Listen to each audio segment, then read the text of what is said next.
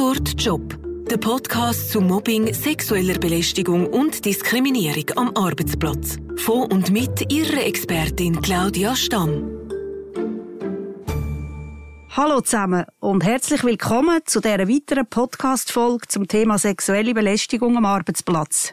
Mein Name ist Claudia Stamm. Ich bin seit über 20 Jahren Inhaberin von der Fachstelle Mobbing und Belästigung und habe schon vielen hundert Betroffenen und auch Arbeitgeber geholfen, wenn es um Vorwürfe von sexueller Belästigung gegangen ist. Mein heutiger Gast ist der Florian Schneider. Er ist Anwalt und Inhaber von der Kanzlei im Turm in Winterthur und er führt mit mir regelmäßig Untersuchungen zum Thema sexuelle Belästigung am Arbeitsplatz durch. Herzlich willkommen, Florian, und danke, dass du heute da bist. Ja, hoi Claudia, vielen Dank auch dir. Ähm, wir arbeiten jetzt ja schon ein paar Jahre zusammen und ich erinnere mich genau, du hast damals explizit einen Mann gesucht und einen Anwalt gesucht, der mit dir zusammen so Untersuchungen durchführt. Warum eigentlich? Ja, genau, weil gerade beim Thema sexuelle Belästigung ist es sehr wichtig, dass die männliche und die weibliche Sichtweise vertreten sind. Und vom beruflichen Hintergrund her macht es durchaus auch Sinn, äh, wenn die psychologische und die juristische Sichtweise abdeckt sind. Okay, und was für eine Rolle spielt dann die männliche und die weibliche Sichtweise konkret in solchen Fällen? Ja, also die Erfahrung in der Praxis zeigt eigentlich immer wieder, dass Männer häufig eine höhere Toleranzgrenze haben, bis sie etwas als sexuelle Belästigung empfinden als Frauen. Das sehe ich zum Beispiel auch immer wieder in meinen Schulungen. Wenn eine Frau zum Beispiel irgendein Bild mit sexistischem Inhalt verschickt, dann fühlen sich die meisten Männer nicht so schnell belästigt, wie das umgekehrte Fall ist. Es gibt aber auch da ganz klar Ausnahmen, die die Regeln bestätigen. Ja, das kann ich also bestätigen. Das ist auch meine Wahrnehmung. Aber vielleicht müssten wir mal erklären, wie wir überhaupt zu solchen Untersuchungen kommen und wie wir dann konkret vorgehen. Ja, genau. Also in der Regel ähm, komme ich eine Anfrage über vom Arbeitgeber, der sagt, eben, es gebe einen Vorwurf von sexueller Belästigung in ihrem Betrieb und es stehe Aussage gegen Aussage.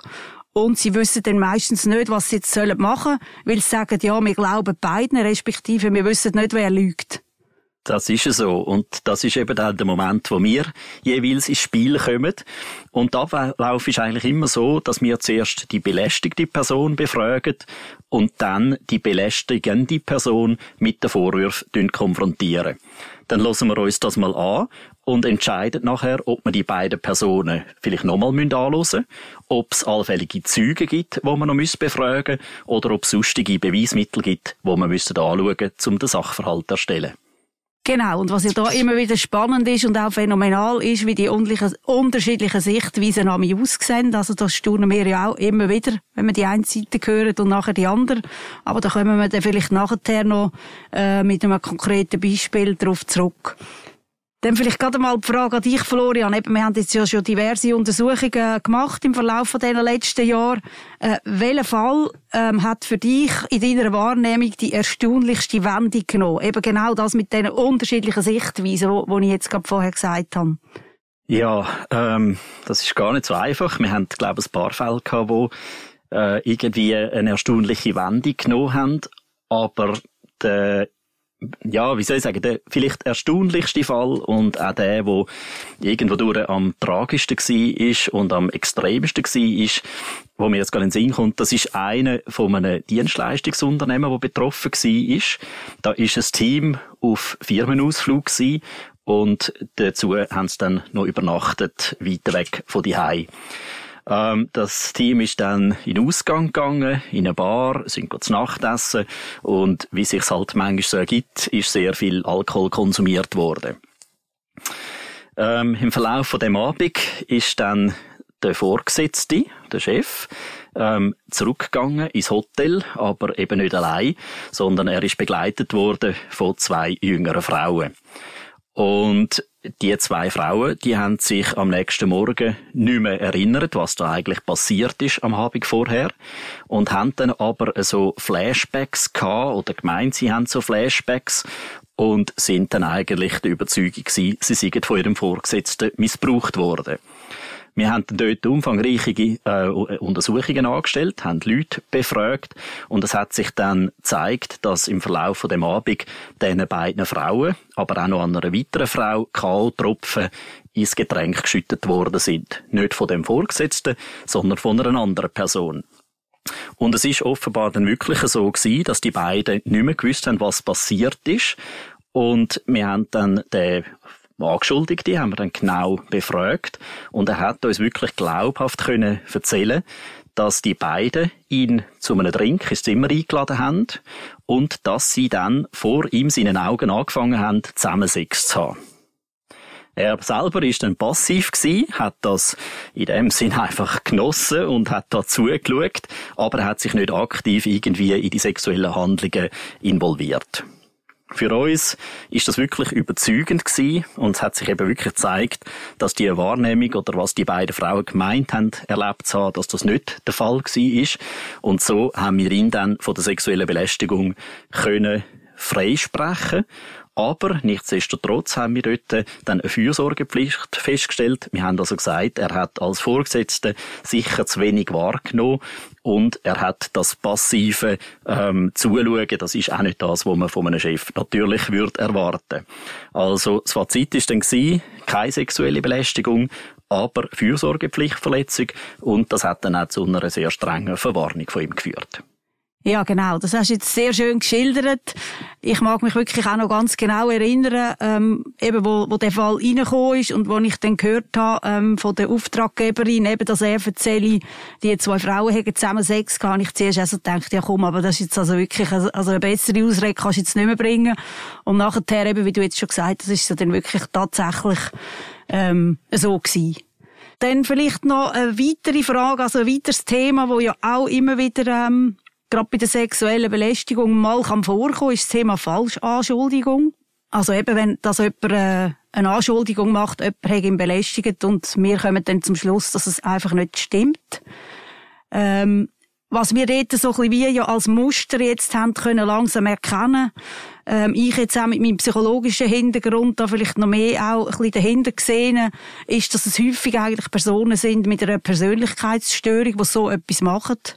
Ähm, und vielleicht in dem Moment, wenn sie das machen, auch wirklich daran glauben und sich so reinsteigern, dass aber wirklich eben ein anderes Problem äh, dahinter ist. Wir hatten doch gerade letztes Jahr so einen Fall gehabt, wo wir hätten sollen untersuchen, wo es auch um schwere Vorwürfe gegangen ist und wo wir dann haben wollen, ähm, uns da dran machen, hat dann die Person plötzlich gesagt, ja nein, sie will jetzt doch nicht, dass das untersucht werde, äh, sie hätte Angst und so, aber irgendwie ist das alles ein bisschen mysteriös gewesen.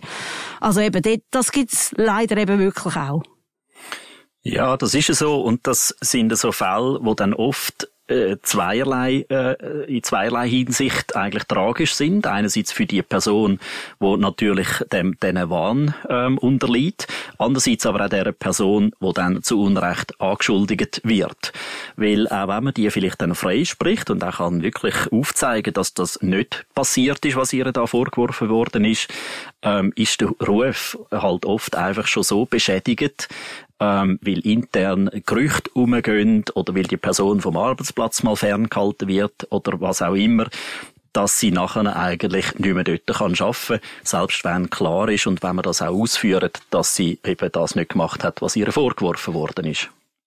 Genau, da kommt mir übrigens jetzt gerade der Fall in den Sinn, wo wir kürzlich hatten im Gesundheitswesen wo doch, ähm, ein, da, dort ist es, glaube ein Arbeitskollege gewesen, angeschuldigt worden ist, er hätte, ähm, eine Frau sexuell belästigt und wir dort wirklich zum Schluss gekommen sind, das ist eine Falschanschuldigung gewesen und wir ihn eigentlich in dem Sinn freigesprochen hat und er dann aber selber entschieden hat, er könne da jetzt nicht mehr weiterarbeiten, weil das hätte jetzt seinen Ruf zu fest zerstört. Das war genau so ein Beispiel gewesen, eigentlich, oder? Wirklich eigentlich tragisch, aber ja. Mhm. Genau, und dort tun wir auch untersuchen, oder? Ist es eine Falschanschuldigung bewusst? Das gibt's natürlich.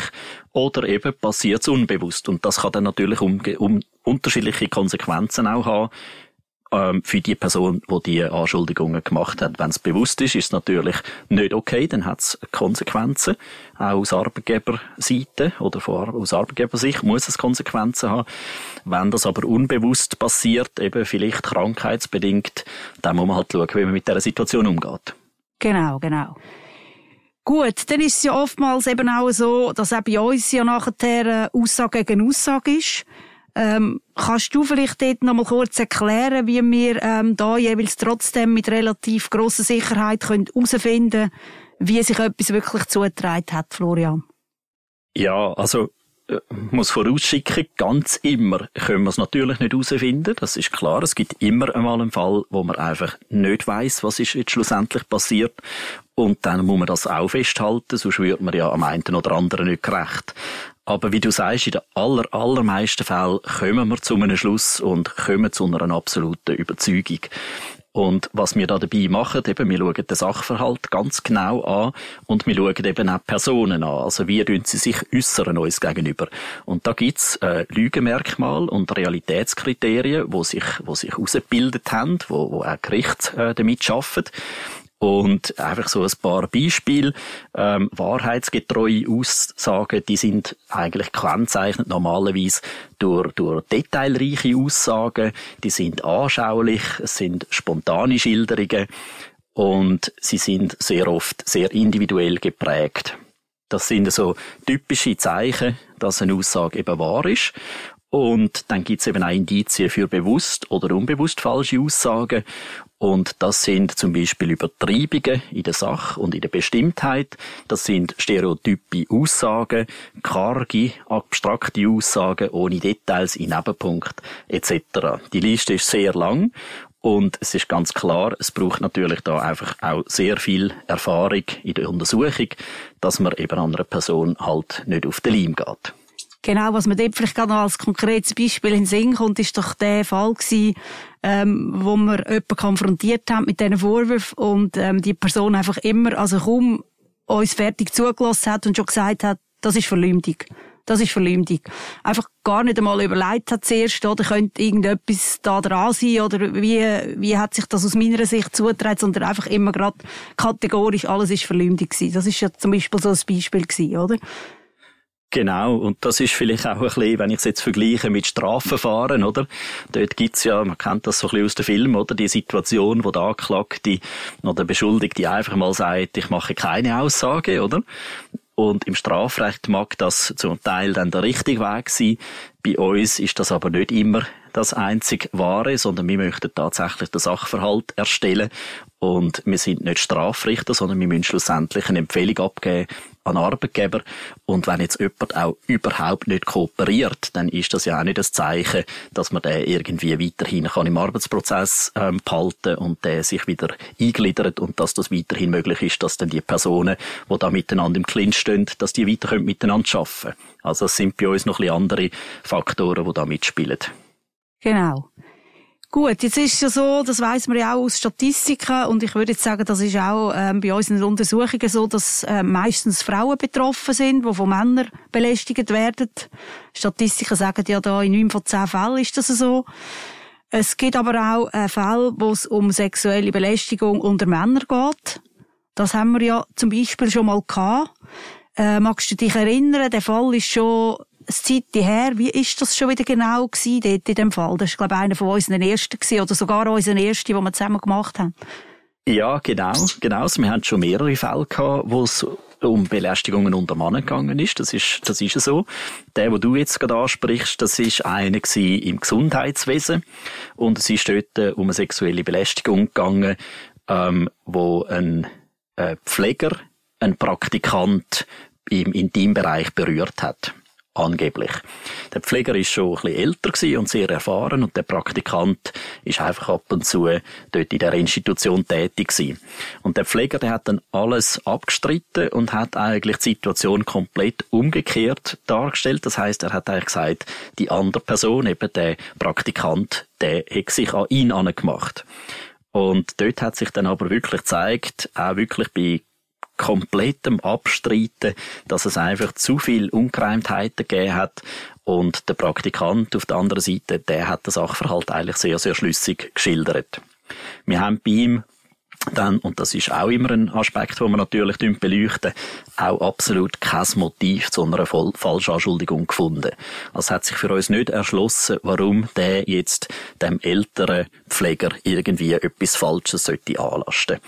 Und so sind wir dann wirklich, ähm, nichtsdestotrotz, ähm, allen Abstreitungen zum Trotz sind wir zum Schluss gekommen, mal, er muss das gewesen sein und haben dann das auch so festgehalten. Wir haben das Resultat dann der Arbeitgeberin und der Betroffene eröffnet. Und eben in dem Moment hat er dann wirklich äh, ist er zusammengebrochen. Der Angeschuldigte hat angefangen zu brüllen und hat dann eigentlich gesagt es sei alles wirklich ganz genau so gewesen wie wir es beschrieben haben in unserer Untersuchung genau das ist ja er hat einfach extrem Angst gehabt vor einer Kündigung und hat gehofft, äh, weil es ja keine Züge gegeben hat von dem Vorfall, hat gehofft, dass es nicht ans Tageslicht kommt und dann ist es halt dann leider anders gekommen, genau. Und ich glaube, er hat dann auch, ja, ja, er hat dann Kündigung bekommen, genau. Gut, dann vielleicht da noch ein anderer Fall, eben, wo es auch ähm, um Männer eigentlich gegangen ist. Das ist äh, ein Fall im Kulturbereich gewesen, wo ein Vorgesetzter sich in einen jungen Praktikant ähm, verliebt hat ähm, immer wieder Einladungen und Bilder, ähm, wirklich, also pornografische Bilder auch geschickt hat mit ziemlich eindeutigen Einladungen, ähm, wo der junge ähm, Praktikant aber eigentlich nie erwidert hat. Also der hat immer eigentlich versucht, gar nicht zu reagieren oder nur sehr sekt zu antworten. Wir haben die Chats ja alle ähm, gesehen gehabt. Er hat natürlich Angst gehabt, der Praktikant, dass es sonst könnte dann ähm, negative Folgen haben für ihn, wenn er zu fest jetzt den Vorgesetzten vor den Kopf stößt. Also es ist so, glaube ich, für ihn wirklich wie eine Gratwanderung gewesen, wenn er mit dem soll, soll umgehen, genau. Ja, und in dem Zusammenhang, Claudia, halt die klassische Frage, darf man sich am Arbeitsplatz dann nicht verlieben? Ähm, mag es ein Flirt leiden? Oder wie siehst du das? Was, was sagst du da dazu jetzt mit dem Hintergrund von all diesen ähm, Untersuchungen? Ja, also grundsätzlich muss man sicher einmal unterscheiden, ähm, Geht es um einen Vorgesetzten, der sich in einen Mitarbeiter verliebt, oder geht es um zwei Arbeitskollegen, Kolleginnen, die sich ineinander verlieben? Das ist grundsätzlich sicher einmal ein Unterschied. Ein Vorgesetzter hat eine erhöhte Fürsorgepflicht, kann sich nicht so viel erlauben, aber klar, ähm, auch Vorgesetzte verlieben sich, wir sind alles Menschen. Und äh, natürlich ist es ja auch so, dass sich sehr viele Paare am Arbeitsplatz kennenlernen. Ähm, das ist schon immer so gewesen und das wird auch weiterhin so bleiben. Das ist grundsätzlich ja auch nichts Schlechtes. Und dort ist es ja auch so, dass irgendwann mal jemand den ersten Schritt hat müssen machen, wo er vielleicht noch nicht gewusst hat, wie reagiert der andere darauf. Dort ist es halt dann wirklich wichtig, oder? Wenn man, wenn man den ersten Schritt macht und man merkt, vom anderen kommt keine Resonanz, kommt kein positives Feedback, dass man dort halt dann wirklich stoppt. Und, ähm, eben, das, das gegenseitige Flirten, das ist ja dann etwas, was beiden Spass macht, wo sich so ein bisschen wie positiv entwickelt für beide Seiten. Und das ist natürlich etwas anderes als eben dann so Belästigungen, wo man wirklich ganz klar merkt, der eine Person ist es unangenehm. Was würdest du noch ergänzen da? Ja, nein, kann ich eigentlich gar nicht ergänzen. Kann mich dem voll und ganz anschliessen. Absolut. Okay. Gut, dann noch ein anderes heißes Thema, ähm, wo wir auch immer wieder ähm, darauf stoßen, ist das Thema Alkohol. Das spielt ja oft eine Rolle, ähm, wenn wir so Fälle untersuchen. Weil äh, natürlich, wenn man Alkohol konsumiert, dann sinkt die Hemmschwelle. Man sagt vielleicht etwas oder macht etwas, was man sonst nicht würde machen. Ähm, vielleicht kannst du da gerade mal etwas dazu sagen. Ja, das ist, äh, ist eine ganz schwierige Frage. Ähm, und es ist so, ich glaube, das können wir festhalten, in vielen Untersuchungen, die wir jetzt geführt haben, betreffend sexuelle Belästigung, ist Alkohol irgendwie im Spiel gewesen. Also das ist ein Fakt. Ähm, auf die andere Seite äh, müssen wir jetzt aufpassen, oder? So ein bisschen wegen der Deformation professionell. Also das, was wir hören, das sind die Fälle, wo dann auch etwas passiert. Das ist jetzt überhaupt nicht so, dass an jeder Weihnachtsfeier oder an jedem Fest, wo Alkohol fließt, dann auch irgendwie eine sexuelle Belästigung passiert. Also, dass man jetzt den Alkohol in dem Sinn nicht, nicht per se verteufelt. Aber es ist, glaube ich, so, es, die Hemmschwelle ist tiefer und es kommt vielleicht eher zu irgendwelchen Handlungen, die man nicht würde machen, wenn man nüchtern wäre. Und insofern äh, kann man sicher mal sagen, trinkt man weniger Alkohol, also Firmenausflüge, Firmenveranstaltungen, Weihnachtsfeiern, dann nachher geht man sicher auf Nummer sicher.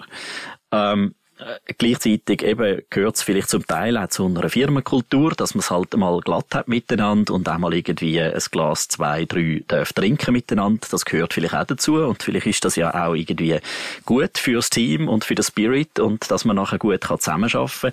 Und da muss man halt einfach ganz gut aufpassen. Man muss wissen, wie viel verleidet und ab wann ist nicht mehr gut und man muss auch ein bisschen das Gegenüber mit beobachten.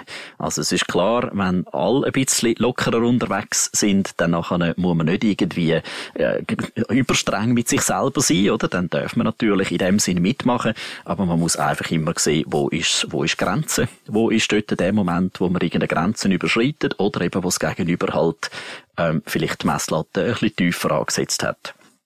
Darum ja, Alkohol, ähm, ich glaube, es ist, es ist eine Tatsache, es wird getrunken und, und das ist auch nicht immer schlecht, aber man muss einfach vorsichtig sein. Und man muss sich halt bewusst sein, wenn man mal ein bisschen angeheitert ist oder eben gar betrunken ist und es dann zu etwas kommt, vielleicht kommt es halt zu einer Anzeige und dann, dann hat man sich natürlich dieser Frage zu stellen und dann kann man nicht einfach sagen, ich bin halt betrunken gewesen, mhm. sondern es ist dann vielleicht eine sexuelle Belästigung und dann ist halt so. Genau, ja, ich glaube, ich will da gar nicht viel ergänzen. Also ich persönlich ähm, finde auch, eben, erhöhte Vorsicht ist sicher geboten. Es ist ein Unterschied, ob man privat mit Freunden unterwegs ist und Party hat oder ob es vom Geschäft aus ist. Und eben die Erfahrung hat ja wirklich schon mehrmals gezeigt, dass wir gerade so im Januar ähm, häufig dann so Anfragen ein, zwei, drei hatten, was genau um so Weihnachtsessen gegangen ist. Jetzt letztes Jahr natürlich wegen Corona oder das Jahr jetzt weniger. Aber ja, also ich, ich empfehle grundsätzlich eine erhöhte Vorsicht. Macht sicher Sinn, aber eben, man muss für sie, eben, jeder muss für sich halt sein eigenes Maß finden. Ja, eben vielleicht, vielleicht nur noch ein Punkt. Du hast es gerade gesagt, im privaten Rahmen, dort äh, ist es natürlich anders. Dort kennt man Freunde irgendwie im ganz lockeren Umgang. Eben oft einmal, dass man miteinander schon mal etwas getrunken hat, etc. Im Arbeitsumfeld ist es halt anders, oder? Normalerweise trinkt man dort nicht bei der Arbeit. Äh, das ist zumindest der, der Standard. Und ähm, dann gibt es halt mal einmal oder zweimal oder dreimal im Jahr an einem speziellen Anlass, aber am nächsten Tag ist man eben wieder nüchtern und muss wieder können miteinander ganz normal zusammenarbeiten. Und das ist eine andere Ausgangslage, genau. Genau. Ja, Claudia, jetzt noch eine Frage an dich. Was ist aus deiner Sicht die Untersuchung, wo wir uns am wenigsten einig sind. Ich glaube, das ist so. Wir sind uns nicht immer einig, aber hast du noch eine im Kopf, wo wir uns wirklich ähm, gar nicht einig sind? Ja, ich weiß es noch ganz genau. Äh, das ist auch ein Fall im Dienstleistungsbereich, wo wir zuerst natürlich, wie eigentlich ja immer, ähm, die betroffene äh, Frau befragt haben. Und ähm, ich habe ihre Schilderungen eigentlich dort zuerst wirklich geglaubt. Und du, ich weiß es noch genau, wo sie rausgelaufen ist, hast gesagt, ich glaube der hat kein Wort. Und ich habe gesagt, wieso? Es ist doch glaubwürdig, was sie gesagt hat. Ähm, ja, und nachher mit der Zeit eben, es ist ja dort darum gegangen, dass sie ähm, so ein handgeschriebenes Tagebuch äh, dabei hatte, wo sie immer wieder umgeblättert hat und gesagt hat, sie hätte dort alles aufgeschrieben, alle Vorfälle. Ähm, und du bist ja dann darauf bestanden, dass man das dürfen, äh, kopieren zum äh, um das selber können lesen, was sie dort notiert hat. Und komischerweise ist dann tatsächlich von diesen Vorfällen, die sie uns geschildert hat, an diesen Daten, die sie uns geschildert hat, hat gar nichts in dem Tagebuch gestanden. Was ich dann schon auch ein bisschen komisch gefunden habe. Und dann muss ich sagen, gut, also, irgendetwas stimmt da doch nicht so ganz. Und was wir ja dann auch noch herausgefunden haben, wo wir dann auch mit dem Vorgesetzten geredet haben, wo sie ja beschuldigt hat, äh, bei ihr ist es ja so, so gewesen, der Vorgesetzte war relativ neu gewesen ähm, hat ein bisschen andere, ähm, andere Messkriterien gehabt, also hat sie ein bisschen kritischer beurteilt als der vorhergehende Chef.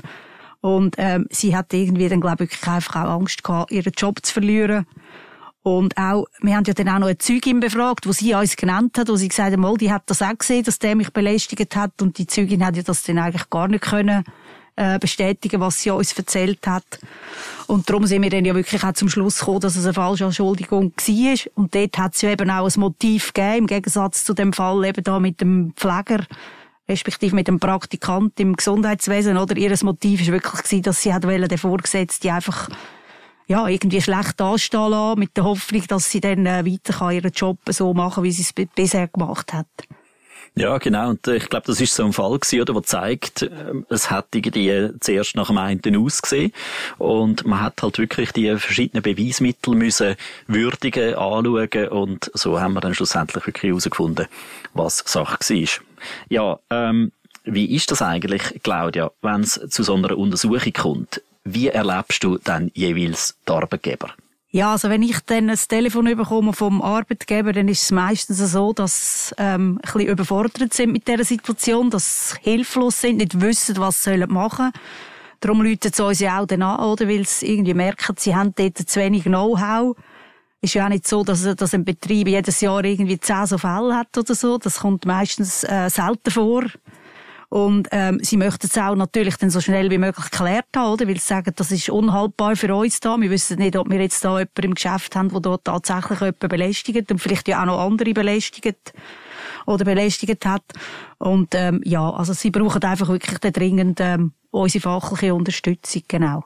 Genau, und unsere Unterstützung ist ja dann eigentlich zweifache. Also wir tun einerseits mal den Sachverhalt klären, wir tun es rechtlich einordnen, ist es eine sexuelle Belästigung, ja oder nein, und wir tun aber auch ähm, Massnahmen empfehlen. Normalerweise zumindest, und das ist ja oft auch der Wunsch. Wie gehen die Arbeitgeber, Arbeitgeberinnen nachher mit dem um? Tun sie das umsetzen? Ja, also in den allermeisten Fällen ja. Setzen sie um, was wir empfehlen. Es ist aber auch schon mehrmals vorgekommen, ähm, dass äh, im Verlauf von so einer Untersuchung ein Arbeitgeber dann schon vorschnell irgendeine Entscheidung getroffen hat, zum Beispiel eine Kündigung, in einem Fall sogar ähm, ist es ja mal eine Fristlose gewesen, du weißt welchen Fall, das ich meine. Mhm. Ähm, ja, wo sich dann natürlich zumindest im Nachhinein als fraglich herausgestellt hat. Und dort ähm, plädiere ich oder wir eigentlich ja immer wieder dafür, wartet ab, bis wir die Untersuchung abgeschlossen haben, bis das Resultat vorliegt und dann erst Massnahmen ergreifen und nicht vorschnell irgendetwas machen. Da kann der Schuss eben wirklich ein bisschen hinten rausgehen auch. Genau. Ich habe noch eine Frage zum Schluss, Claudia, und zwar, was ist deine Botschaft an alle Arbeitgeber und Arbeitgeberinnen, die plötzlich mit einem Vorwurf von sexueller Belästigung in ihrem Betrieb konfrontiert sind? Ja, also ich würde sagen, bitte keine vorschnelle Handlungen. Tun Sie lieber einmal noch eine Nacht drüber schlafen, wenn Sie so von, von so einem Vorwurf hören.